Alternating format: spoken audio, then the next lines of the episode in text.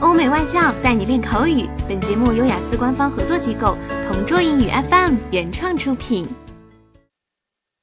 Describe a plan in your life that is not related to work or study. You should say what it is about, why you make it, what you need to do first, and explain how you would feel if it is successful.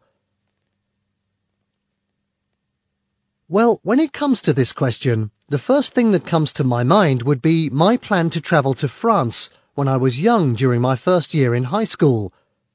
I started to have a bucket list on the places that I wanted to visit that includes Paris.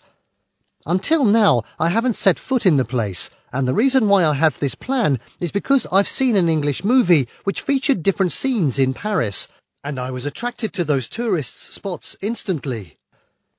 Since then, I have wanted to explore the country one day and experience the French culture. It is such a beautiful and picturesque city, which is commonly associated with romance. No wonder it's well known as the City of Love. Plus, it is also considered to be one of the fashion capitals. That's why I am looking forward to visiting this place and having the ultimate vacation of a lifetime. The first thing that I have to consider is my budget, of course. I'd like to stay there for two weeks for me to enjoy and maximize my travel experience.